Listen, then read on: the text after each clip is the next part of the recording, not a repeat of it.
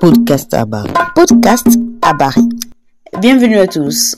Les violences basées sur le genre, on en parle encore, et cette fois-ci, nous allons dans la province de la Chopo, où notre correspondante sur place, Grace Samba, en parle avec certaines femmes, surtout en ce qui concerne les violences basées sur le genre en milieu scolaire.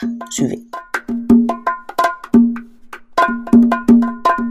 Insultes, dénigrement et harcèlement sous ses différentes formes, dont sexuel est plus fréquent à l'égard de la femme, des actes de violence basés sur le genre sont posés tous les jours dans nos sociétés. Ces fléaux, violences basées sur le genre, imposent une disharmonie au sein de la communauté, tant dans les milieux professionnels, dans le foyer, que dans même les milieux éducatifs. Les causes sont multiples dans tous les cas, notamment dans les milieux scolaires. Parmi ces causes, Madame Albertine Licoquet, coordonnatrice du groupe Réflexion d'action pour la promotion des femmes et filles, note en premier l'ignorance de la loi. Les causes sont multiples. D'abord, l'ignorance de cette loi, que la loi qui existe contre les violences sexuelles et aussi chez nous euh, les violences faites à l'enfant, parce que dans le milieu scolaire, ce sont les enfants qui sont là. Et dans la plupart des cas, c'est des enfants âgés de moins de 18 ans, même s'il y a des exceptions près des enfants qui sont âgés de plus de 18 ans.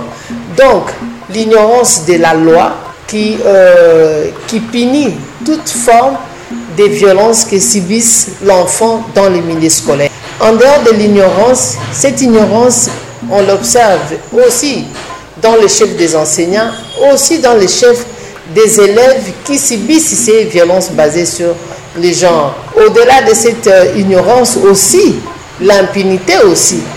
Au niveau des écoles, les actes d'abus sexuels, des violences physiques et verbales peuvent négativement influer sur la performance des élèves. Il y a aussi la facilité. Il y a certains, pas tous les élèves, dans d'autres écoles, des enfants qui cherchent le point facile. Et en cherchant le point facile, se laissent faire par des personnes adultes qui sont les enseignants. Garçons comme filles, élèves comme enseignants, ces fléaux ne filtrent pas ces victimes. Les violences-là ne concernent pas seulement les femmes, ne concernent pas seulement les filles, les élèves. Ça concerne et les garçons et les filles. Dans le corps enseignant aussi, on, on, parle souvent pour les enfants, parce que les enfants se plaignent. Mais les grandes personnes ne se plaignent pas.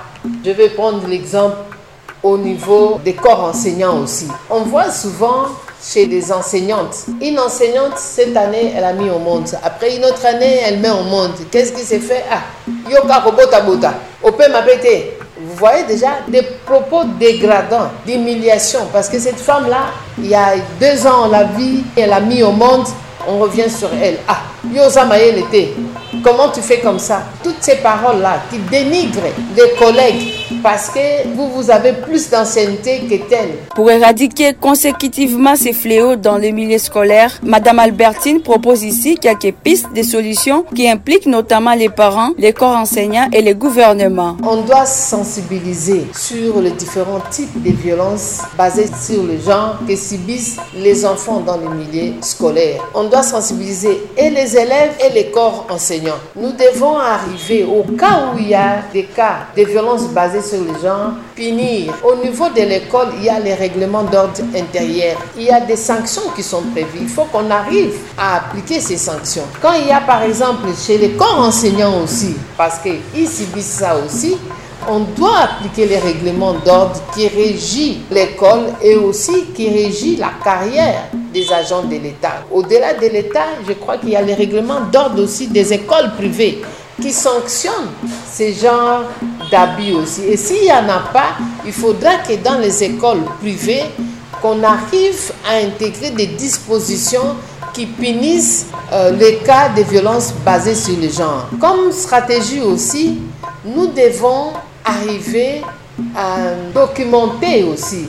Parce que comme vous le savez, c'est vrai qu'il y a des cas, mais ces cas ne sont pas dénoncés, ces cas ne sont pas documentés.